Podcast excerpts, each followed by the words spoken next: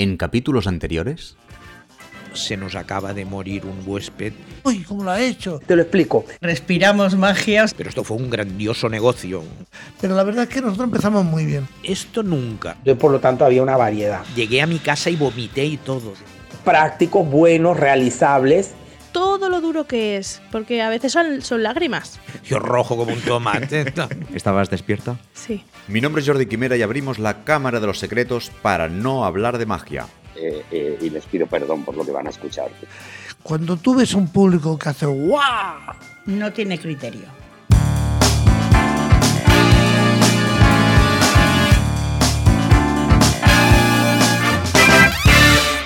Mi nombre es Jordi Quimera y abrimos la Cámara de los Secretos para no hablar de magia. Bienvenidas y bienvenidos al capítulo 5. Marín nos abre las puertas de su casa. ¿Qué tal? ¿Cómo estás? Pues muy bien, aquí de buena mañana, pero bien, estamos muy Bueno, bien. buena mañana. A ver, son las 12 del mediodía. Sí, Para ti, ¿qué es buena mañana? Sí, es verdad, es verdad. Pero gente como yo que se queda con el Netflix hasta las 6 de la madrugada, pues esto es buena mañana, pero vale, sí, sí.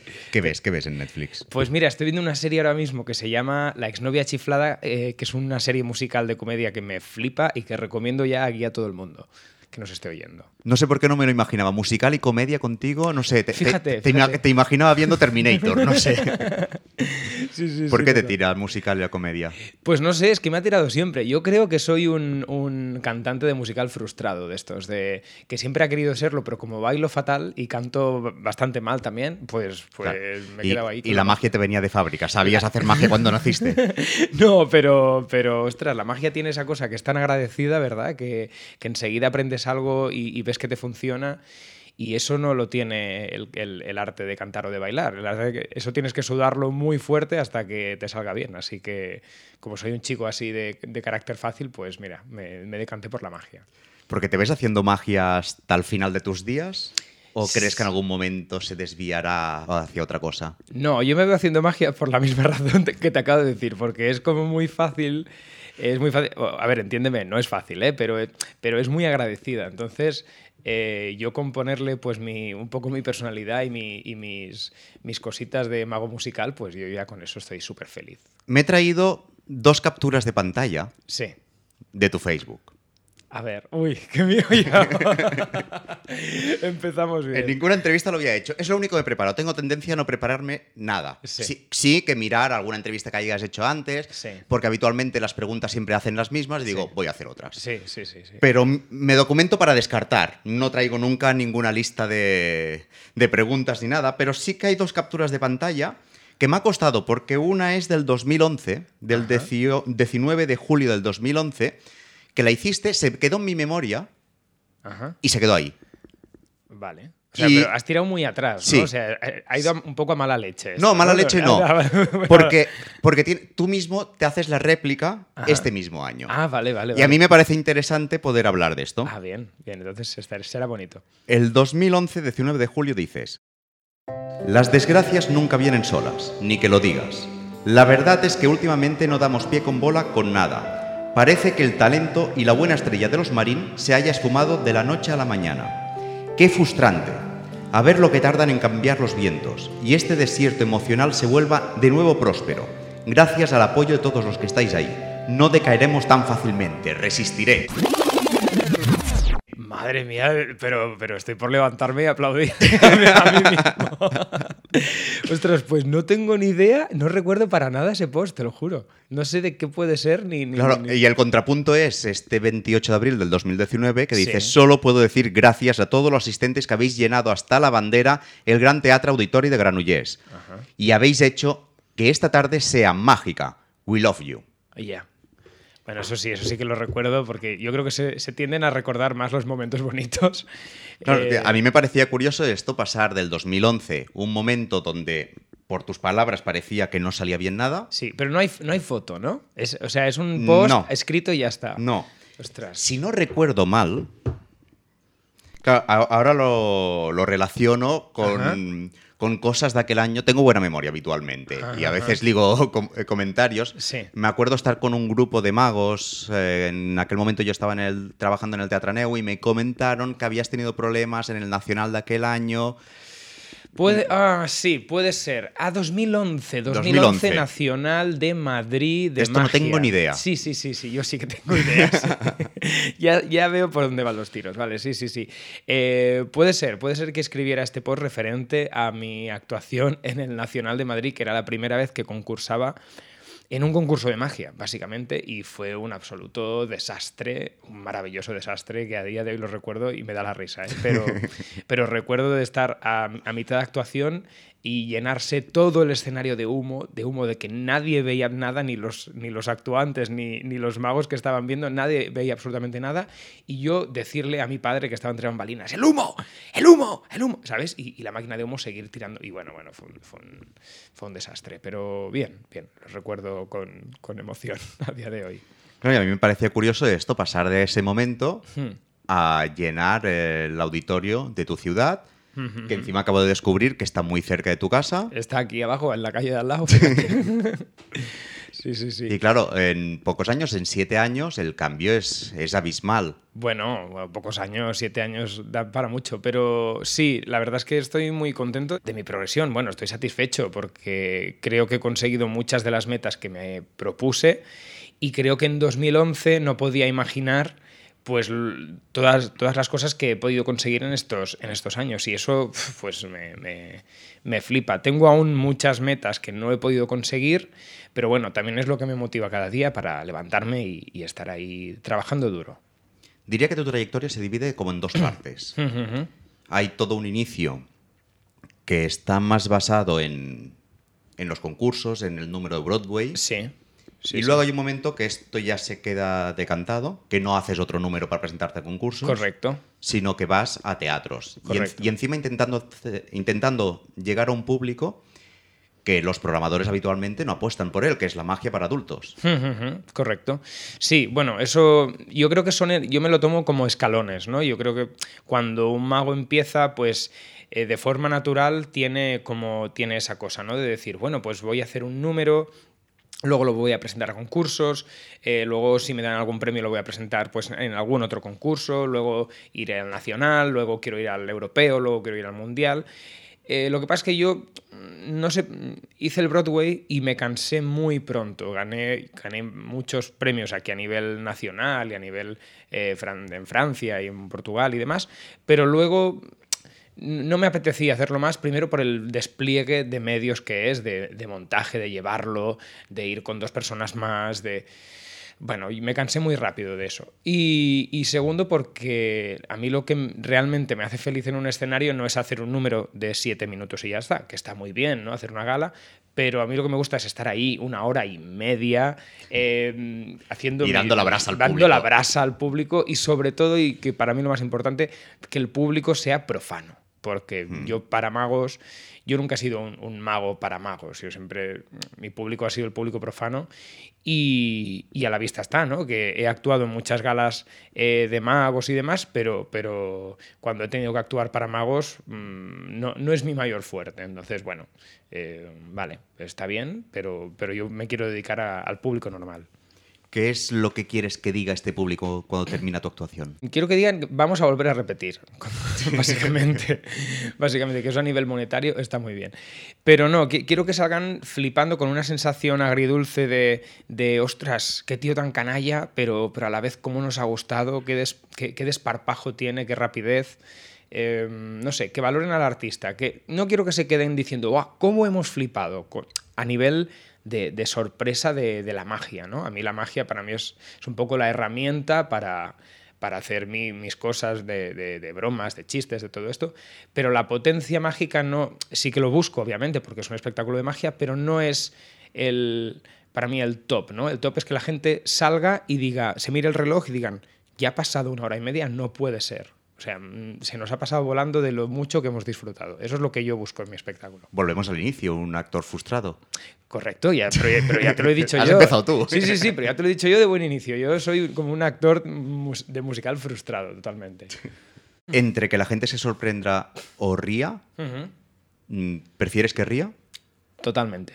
Sí, prefiero que rían a que aplaudan, es más, te, te lo ¿Sí? digo. Sí, sí, sí, sí. Yo para mí, un- en mi caso, en mi espectáculo, que no aplaudan me, me la, me la trae floja, de verdad. Pero que rían, si no se ríen, mm, en la primera, bueno, en los primeros eh, cuatro minutos para mí ya es, eh, es un fracaso, hay que, hay que remar. El, el espectador perdona un fallo, lo que no perdona es el aburrimiento. Sí. Entonces, para mí eso es una máxima que, que siempre llevo conmigo. Pero en cambio, ¿tu formación es como mago? ¿O te has formado con al- en algo más? Bueno, yo soy profesor, eso mi, Sí. forma- mi formación, mi formación, ¿Has eh, ejercido alguna vez? Ejercicio. mm, Aparte no. de las prácticas. No, no, no, no, no, no. Yo acabé, colgué el título aquí en, en una pared de mi casa. Y es tu garantía seguro de que algún día tendrás trabajo si las cosas no vienen bien. ¿no? Bueno, bueno, bueno, yo creo que me cortaría las venas en el baño, ¿eh? Si, si ¿Sí? tuviera, que, si tuviera que ir cada día a dar clase. No, hombre, no. Eh, sí que lo, sí, lo, lo tengo ahí, pero no es mi intención en ningún momento. mm, Sí. Y de momento no ha sido mi intención ejercer de profesor. Y no creo que lo haga. Esperemos que no tenga que hacerlo.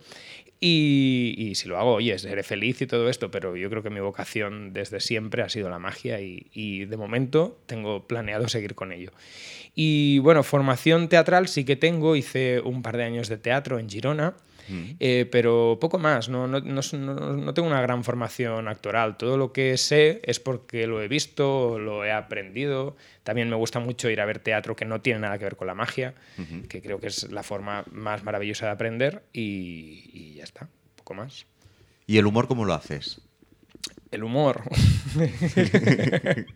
que no el amor, ¿no? No, el humor. Ah, vale, vale, vale. Bueno, pues el humor. eh, el humor es, es que es muy complicado el humor. Bueno, El por eso te lo pregunto. Si fuera fácil, no Claro. te lo preguntaría. Ostras, pero es que te, te diría que no hay nada escrito. Es mentira, sí que hay muchas cosas escritas de humor. Sí, pero que- ¿sirve? Sirve, sí, sí, yo creo que todo lo que sea documentarte al final eh, sirve de algo, pero no, no he encontrado nada de humor que digas, Buah, esto es como la Biblia del humor de- que sirve para todo y para todo el mundo. Es el humor, yo creo que primero que hay que tener algo innato, que, que- que no lo define, es una cosa bio- puramente biológica. Y, y lo segundo, pues que hay que tener un muy buen control de los tiempos, más que tener un buen guion de chiste, que también es importante, el control del tiempo, de- del timing de la broma, de la memoria, eso es súper importante, ¿no? Porque una de las bases del humor es usar cosas que ya se han usado antes, ¿no? Hace unos minutos atrás. Entonces, eh, tener buena memoria, que yo para eso, por ejemplo, soy un desastre, pero, pero lo voy ejerciendo. Y, y nada, mi, bueno, eh, ¿cómo se hace el humor? Es que eso es como decir que hay después de la muerte. Pf, hay tantas cosas y nadie sabe nada, es, no, no sé, no- no sé cómo decirte eso. ¿Cómo se te ocurre decir, voy a hacer un, mm, voy a tratar tal tema? O, mm, o sea, ¿cómo partes para generar comedia en, en tus números? Bueno, yo primero lo que hago es eh, seleccionar la idea, que ahí- es donde reside el mayor secreto de todo, ¿no? Porque cuando yo veo, por ejemplo, el otro día, en la serie esta que te he dicho al principio, está, veo como a un chico y una chica que hacen una imitación de un baile de Fred Astaire, eh, súper gracioso, con una, con una música súper clásica, pero con la letra cambiada. Yo lo vi y digo, yo quiero hacer eso. Yo quiero, yo quiero estar yo con una chica que no conozca de nada, bailando los dos en el escenario como si, como si fuera un número de Fred Astaire. Digo, vale, esa es la idea principal. Ahora quiero eh, buscar un efecto, porque claro, soy mago, tengo que Sí. meterle algo de magia. Entonces empecé a pensar, mira, un, un texto divertido, eh, que la chica tenga que participar, ya está. Eh, la mujer soñada, de Pepe Carroll, que es un efecto de Pepe Carroll. Sí. Bueno, no sé si es Pepe Carroll, ahora quizá la- No. estoy metiendo la pata, ¿eh? pero. Pero eh, él, él lo había hecho eh, yo- mucho. Sí, él lo había hecho mucho, que es pues la típica predicción que te, Si no recuerdo mal, el original era Alan Saxon, Confabulation. Puede ser, puede ser, seguramente. Tú de eso seguro que sabes más que yo. Pero bueno, eh, yo, lo, yo lo vi en Pe- Pecarroll y a mí se, se me ocurrió eso y dijo, ostras, molaría mucho hacer este efecto eh, con, con, con un carácter musical y que fuera a la vez bailado y fuera a la vez cantado. Entonces, eh, teniendo esos elementos, ya tienes eh, una base para empezar a, a trabajar y cuando ya estás escribiendo el propio texto, ya vas incluyendo bromas que a ti, en ese momento, en tu casa sentado, te parecen graciosas. Luego llegarás al público y comprobarás si si sí o si no, Sí. pero en, en ese momento pues lo vas escribiendo. Y ya está, y luego es llevarlo y prueba y error. Eh, tuve la suerte, también por la experiencia, supongo, de, de llegar a hacerlo y que funcionara por, por Mm. primera vez, pero también me ha pasado muchas veces de pensar, esto va a funcionar y luego llegas y te metes eh, una hostia descomunal. Entonces, bueno, mm, así trabajo yo, es un poco prueba y error y es un poco pues ver algo fuera que no tiene nada que ver con la magia y, y transformarlo en un ámbito mágico. ¿Hay un juego que lo tengas clavado? Es decir, este va a ser la bomba y que se haya quedado en un cajón, que no hayas sido capaz de tirarlo para adelante. Ostras, o sea, ¿quieres decir un efecto de magia Sí. que, que yo haya querido hacer y que no me haya Que- visto capaz? O que lo has hecho por primera vez Sí, y ves que la reacción no sí. y se queda ahí. Así tan desastroso, tan desastroso, no. Lo que sí han habido juegos que por mi madurez mágica he dejado de hacer, pero que en su momento fueron muy buenos. Yo, por ejemplo, eh, uno, uno de los, uno de mis juegos sello, por así decirlo, que la Sí. gente me recordaba, era el Maná Maná, que Sí. era un, un pañuelo huevo, pero que se hacía con un playback de la canción de Maná Maná de los Muppets. Y, y eso, allí donde iba, me pedían, haznos el Maná Maná, sobre todo el Maná.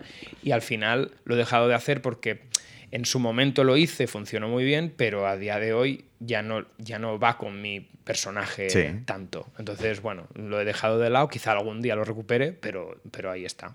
¿Y algún juego de magia que también tengas la espina, pero por lo contrario, que digas, me encantaría hacer esto, pero como lo hace tanta gente, no, no lo voy a hacer. Hmm. Sí. Pero me encantaría hacerlo. Ostras, eh, pues, pues yo creo que alguna aparición de algo grande. Algo, yo siempre he visto como, por ejemplo, la, aparición del, del, eh, del coche que hace Copperfield o lo de la moto que hace eh, Copperfield también, que como es el señor de las, de las cosas grandes, pues, pues alguna cosa de estas así que sí que me gustaría. Lo que pasa es que no tengo ni los medios y tampoco creo ahora, sobre todo con lo del mago pop y todo esto, que hace tanto aparecer cosas grandes, también lo veo ahora desde fuera y veo las reacciones de la gente y sí, están bien, pero, pero con mucho menos se puede conseguir una reacción parecida. Entonces me ha tirado un poco para atrás.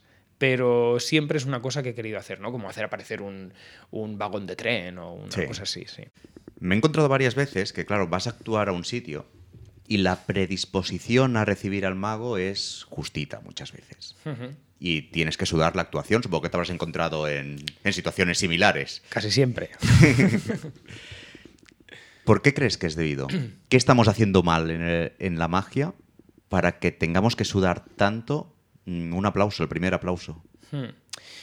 Bueno, yo creo que cada situación es un mundo, pero sí que es verdad que hay muchas actuaciones que no sabes. Eh, estás actuando y no sabes exactamente por qué ese público ha venido a ver magia, porque eh, a lo último a lo que están dispuestos, o eso parece, ¿no? Lo último que están dispuestos es a ver magia. Entonces, ¿qué estamos haciendo mal? Mm, No creo que nosotros mismos interiormente estemos haciendo mal, sino que la, la magia en los últimos años se ha prostituido un poco a nivel de que, bueno, ha quedado como en las fiestas infantiles, todo eso. Y, y, bueno, mm, a nivel comercial, ¿eh? quiero decir, eh, Sí, sí. nosotros entre magos ya sabemos que no es así, pero, pero para el público profano pues ha quedado como una cosa así como más, eh, bueno, como... O, o- o eres el mago pop que haces milagros o, o eres todo lo demás, que es el mago de fiestas infantiles. Y hay como, para el público hay como esos dos grandes baremos, ¿no? Entonces, bueno, claro, pero un mago de fiestas infantiles debe hacer milagros también.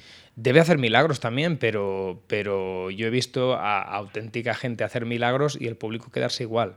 Y yo creo que es por, por, por, por un, por un concepto general de la gente que tiene en su cabeza... Por el contexto. Ah, por el contexto, por el contexto social, político, como le quieras llamar.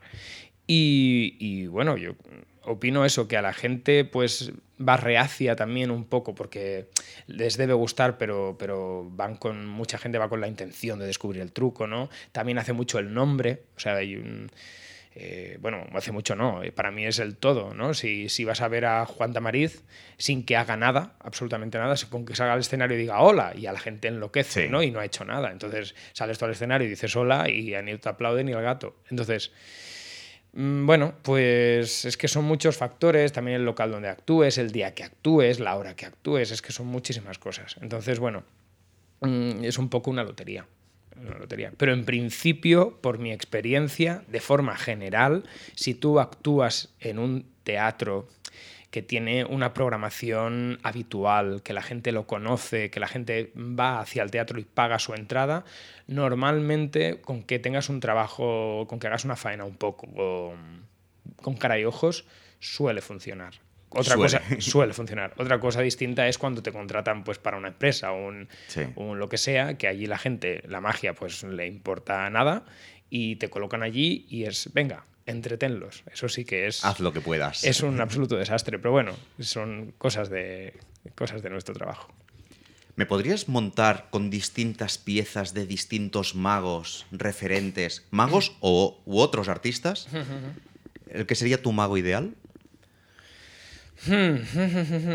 Sí, sí, sí, hombre, claro, eso es muy fácil. O sea, sería coger como eh, los, los, los juegos, ¿no?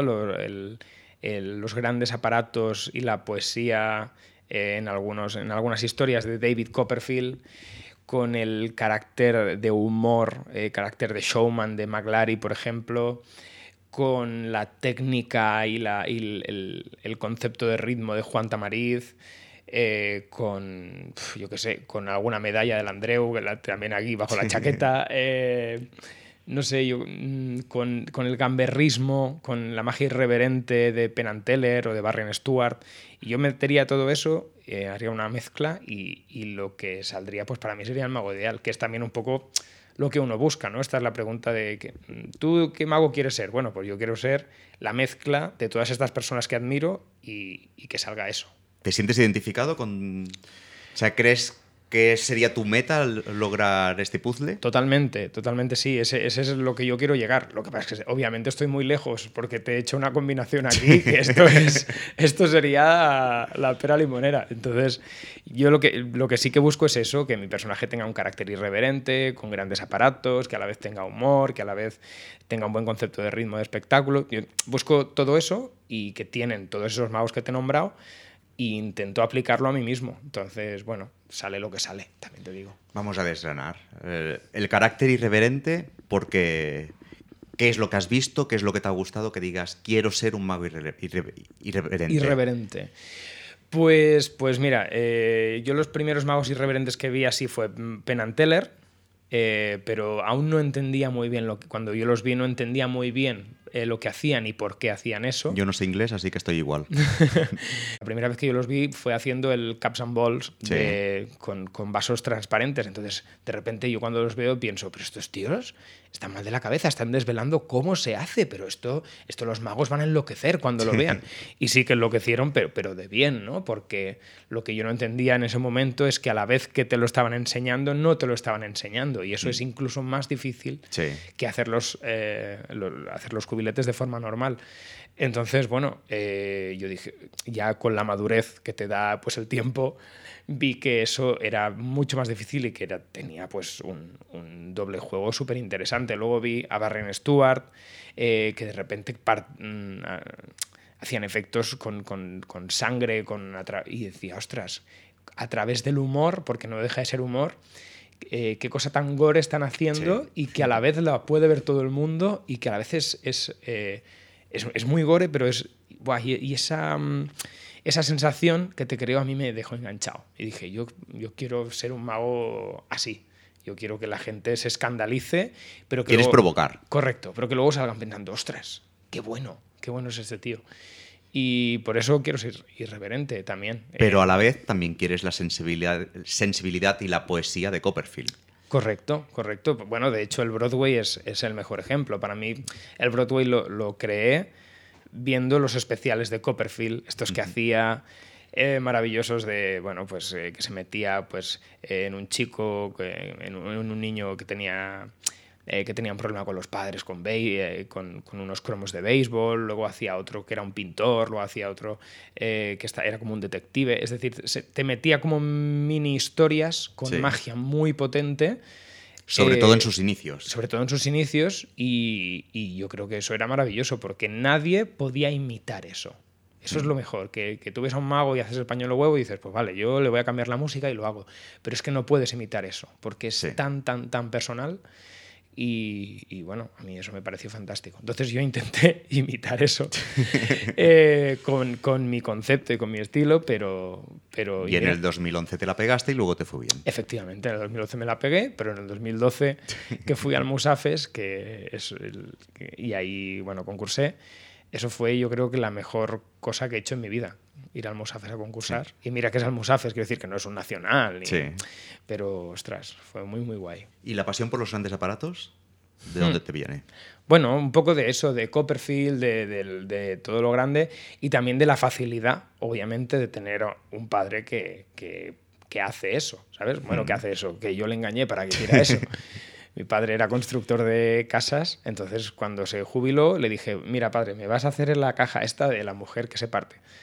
Y yo se lo, dijo, se lo dije un poco en coña, ¿no? Y dice, bueno, pues lo podemos probar. Y dije, ah, fíjate. Y entonces, pues, eh, hicimos la primera y viendo el resultado, pues dijimos, esto hay que explotarlo al 100%. Y nada, desde entonces, eh, que todo lo que hace mi padre, pues, pues, pues, es maravilloso.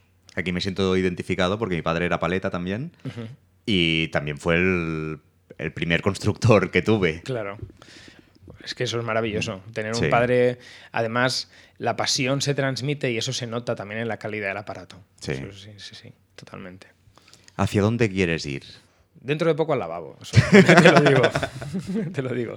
Pero, pero, no, ¿hacia dónde quiero ir? Ostras.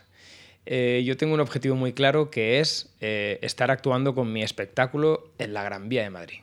Uh -huh. Ese, eso, yo ¿Por qué ir. Madrid? ¿Por qué Madrid? Porque mm, estoy, bueno, eh, toda mi vida he actuado en Barcelona y Barcelona es una ciudad que me encanta, es donde vivo, la amo con pasión, con mucha pasión. Pero bueno, tal y como está pues la sociedad, tanto política como a nivel social de hoy en día, pues cada día más veo mi futuro o, o labrarme un futuro artístico en Madrid. De hecho, eh, en breve voy a empezar en el Teatro Nuevo Alcalá, que es un teatro precioso en Madrid que os recomiendo ir, que es donde está Billy Elliot ahora mismo. Y, y, ostras, y cada vez que voy allí es un gozo, la gente, eh, Madrid me encanta, eh, el artista, ostras, no sé, mmm, aparte a nivel de taquilla, también mm. na, por experiencia mía, eh, es mejor que aquí en Barcelona. Entonces al final eh, el dinero es el que manda. Y, sí. y, si toca irse a Madrid, pues tocará irse a Madrid. ¿Te ves viviendo en Madrid? ¿Por qué no? Sí, sí, es una ciudad que me encanta. De hecho, se parece mucho a Barcelona en muchos aspectos. Eh, y bueno, sí, sí, me veo allí viviendo. Sería un... Nunca dejaría Barcelona, quiero decir, eh, siempre tendría conexión aquí porque mm. tengo mis amigos, mi familia, mi local de ensayo, todo. Pero, pero vivir de forma intermitente en Madrid por, por tema puramente de trabajo, pues, pues claro que sí. Antes de, de, empezar la entrevista, me has comentado dos cosas que vamos a reprender. Una es uh -huh. que cantas también en tu número. Sí, eso es verdad. Bueno, canto. ¿Lo intentas o cantas? Mm. Yo lo intento. Luego la gente lo ve y, y, sorprendentemente vienen y me dicen, oye, pues no está tan mal como nos pensábamos. Y yo, pues, pues me río de ellos en su cara. Pero no, no, no. Se, se ve que se puede aguantar. O sea que con eso yo ya me conformo. Sí, sí. ¿Te ves eh, ir mezclando cada vez más los lenguajes con el humor, comedia, o sea, la comedia, música, música en directo, sí. magia? Sí, sí, sí. Es que creo que eh, yo, el, ya te he dicho, hacia dónde remábamos, ¿no? En mi caso, y yo quiero remar hacia ahí, que cada, que cada vez sea menos espectáculo de magia 100% puro y sea un show, como concepto de show Sí. lo más general posible. Y ya empecé hace años, de hecho, en 2013, que hice un número de claqué por primera vez Mm. En, en- en un espectáculo de magia. Eh, luego metí, a- al año siguiente metí a un bailarín de clásico, el, el gran Maravizuete, un amigo mío que hace clásico maravilloso, para hacer un número suyo de danza clásica que no tenía nada que ver con la magia. Luego empecé a hacer faquirismo, eh, entonces eh, para, metí el número del clavo en la nariz, Sí. eh, lo de comer cristales, todo esto. Ahora estoy intentando tragar sables, cosa que me está costando horrores, horrores, pero, pero lo estoy practicando. Y, y lo de cantar, pues eh, siempre, me, siempre me había gustado, ya te he dicho que yo soy cantante frustrado, pero, pero al final me tiré, me tiré a la piscina y ha funcionado y me gustó y seguramente vaya incluyendo cositas así. ¿Cuánto tiempo hace que, que haces este número cantando en directo? ¿Cuánto tiempo? Pues pa, pa, pa, desde, desde el junio, julio del año pasado. Desde, o sea, hace nada, hace seis nada, meses. Hace menos de un año, sí, sí, sí. sí, sí. Porque decidí estrenarlo en Madrid, en el Teatro Nuevo Mm. Alcalá, y allí me tiré a la piscina. Dije, "Ma, ciudad nueva, mm, truco nuevo.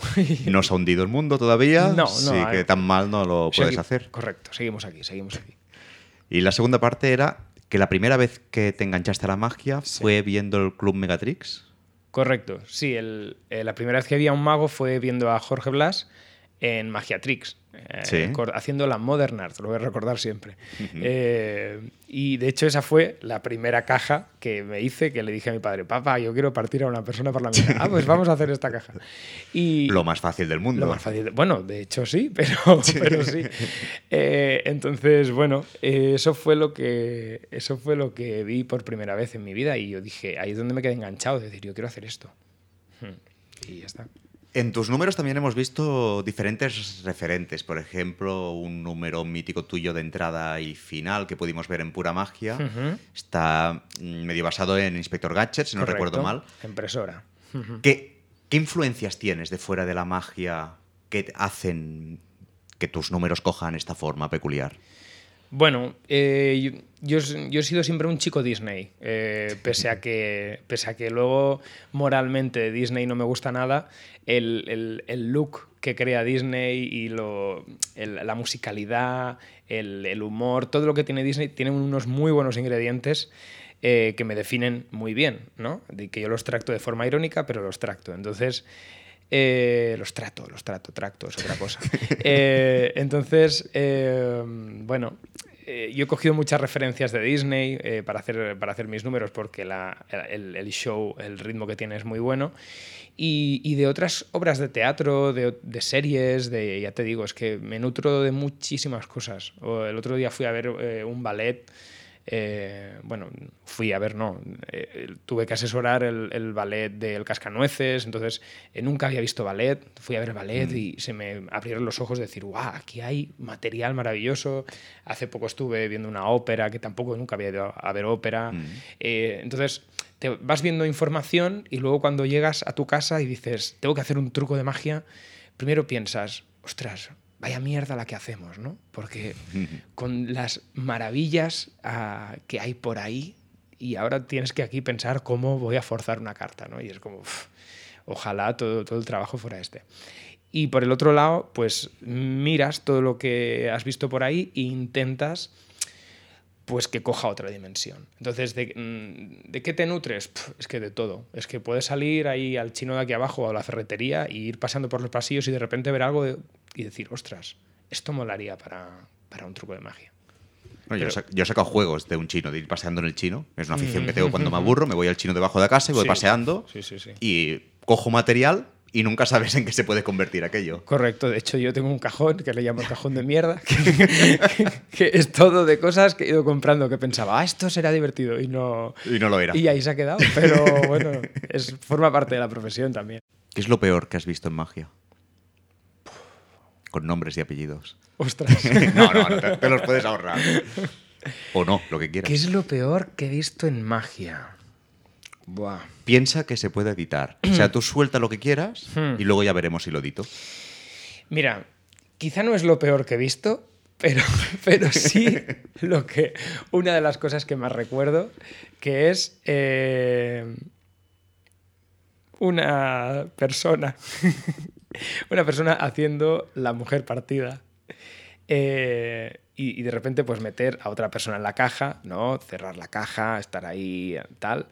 Eh, pasar la sierra, como para cerrarla por la mitad. Y de repente, eh, tú sabes, bueno, la mayoría de magos escuchen esto, que hay que meter dos planchas para, Sí. para, para poder separar la Sí, caja, ¿no? Pues si no, la sangre se desparrama de toda la vida. Efectivamente.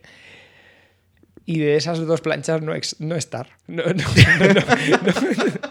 O sea, no, no, no- Venir el momento y de repente, pues la persona esta empezar a mirar hacia un lado, hacia el otro y decir, ¿y las planchas dónde están? Y la persona de dentro de la caja decir, están en el maletero del coche. Y la persona, la otra persona, con, ahí con, con todo, con, con toda la valentía del mundo, coger y decir, ahora vuelvo. Y, y de repente marcharse y quedarse la persona ahí dentro de la caja tumbada y la otra persona pues tardar, pues yo qué sé, lo que se puede tardar en ir al coche. Pero, pero Más de cinco minutos. Mm, No más, porque el coche estaba como, como detrás del teatro, o sea, una cosa más o menos accesible, pero, pero, pero, pero, pero allí los espectadores eh, esperando a que la otra persona fuera, cogiera las llaves del coche, del camerino, se fuera al coche, lo abriera, sacara las planchas, volviera, y to- no sé, todas estas cosas. Y, y yo creo que eso es maravilloso. O sea, eso, eso como Sí, sí. chiste... Si le, pa- si le pasa a otro, sí. Claro, no, no, Imagínate claro, claro. Pero yo creo que eso tú te lo montas como chiste y es, y es genial. Sí. O sea, eso es oro. Eso a nivel No, humorístico pero, es oro. pero es que incluso como número. O sea, se podría montar un número. Claro, de claro, esto. claro, claro, claro. Pero en ese momento no lo fue y no, y no, y no, no era la intención. Esa, como- entonces eh, se hizo, claro, se hizo larguísimo, eh, tedioso. La gente, de hecho, gente que se, ve, se levantaba, se marchaba porque, porque, porque, claro, eso no tenía sentido, ¿no? Estábamos viviendo ahí cinco minutos de una mujer dentro de una caja. Y, y quizá no es lo peor que he visto en magias, ni mucho menos, pero Ah, sí- has, has visto cosas peores. he visto cosas peores, Hostia, pero... qué vida pero- más dura has tenido. pero eso lo recuerdo con muchísimo cariño. Mucho Y cariño. Vamos a terminar la entrevista. Venga, Eh, Siempre tenemos que terminar las entrevistas como un espectáculo de magia, por, por todo lo alto. Hmm. por todo lo alto. Y claro, es que me estabas explicando esta anécdota y digo, tengo que cambiar, cambiar la pregunta. Quiero terminar la entrevista con el momento más vergonzoso Sí. que has pasado encima de un escenario. Ostras, el momento más vergonzoso que he pasado encima de un escenario. Hmm, Pues, pues seguro que he pasado. te- tengo un par. El, el primero fue hace relativamente poco, que fue en Magia al Día, haciendo yo una presentación de la gala de cerca, en la que yo hacía un, un juego que es como un espiral, eh, que la gente se queda mirando durante 30 segundos Sí. y luego eh, se le dice, y ahora me vais a mirar la nariz. Y todo el mundo te mira la nariz y, y visualmente la cabeza crece porque es un efecto óptico. Y dije, ya está, van a ser todo magos. Entonces voy a hacer este truco y, y ellos van a pensar que voy a decirlo en la nariz. Y no. Y, y digo, voy a darle una vuelta a esto. Voy a hacer este truco y, me, y voy a llevar unos calzoncillos blancos con la cara de un pajarito en, en el paquete, en todo el paquete. Y voy a llevar unos pantalones de estos de arranque Sí. rápido, eh, como lo de los strippers. Entonces, eh, voy a salir y voy a decir, bueno, quiero que miréis, quiero que miréis el, eh, el, el espiral, el espiral gira y no sé qué. Y al final digo, y cuando cuente tres, vais a mirarme todos el pajarito. Una, dos y tres. Y cuando decía tres, mi ayudante venía por detrás, me tiraba del pantalón y la idea es que todo el mundo me mirara el pajarito que tenía impreso en el calzoncillo y me vieran crecer el paquete y eso generaría... O sea, a nivel humorístico estaba muy bien trabajado. Pero de repente, no sé qué pasó, que, que tiraron del, tiraron del, del pantalón y hubo un silencio sepulcral durante mucho rato. No sé si es que el efecto con el pajarito no funcionó. O sea, no funcionó, no se vio crecer. No, no, no, no, no. Parece, parece ser que luego preguntando no, no, no se vio. Entonces la gente no entendió nada. Y claro, pues tú imagínate que caben en magia al día 300, 400 magos eh, y yo en calzoncillos, en medio del escenario, literalmente en calzoncillos. Y allí. Y la yo- gente sin entender una mierda. Claro, la gente sin entender y yo con la cara de "Ah, ah, ¿lo, lo habéis pillado? Y, no- y nadie pilló nada.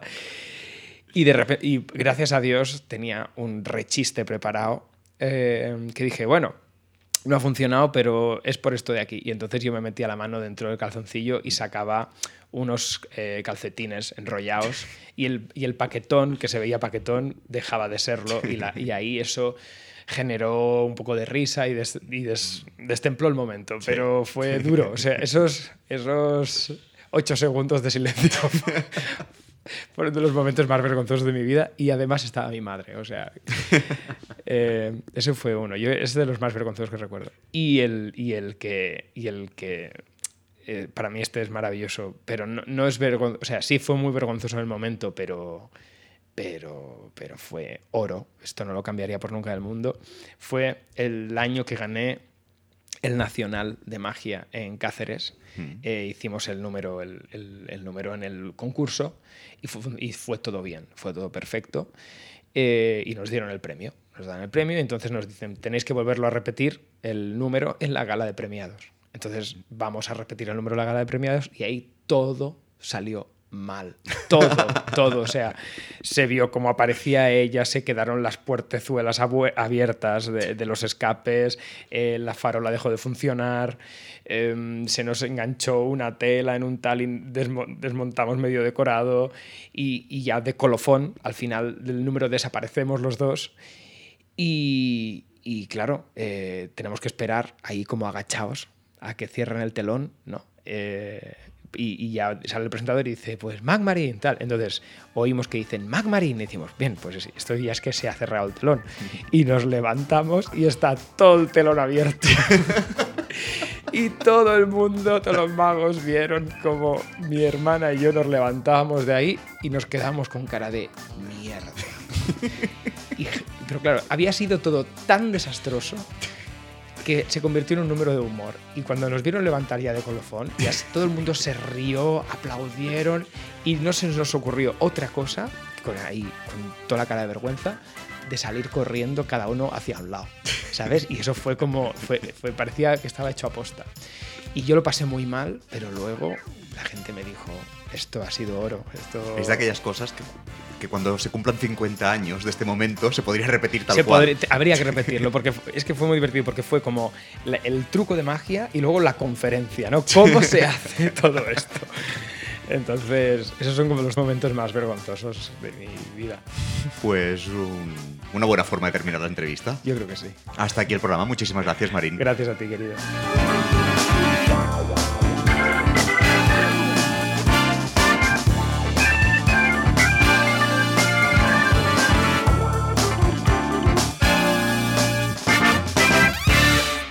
Uy, ¿cómo lo ha hecho?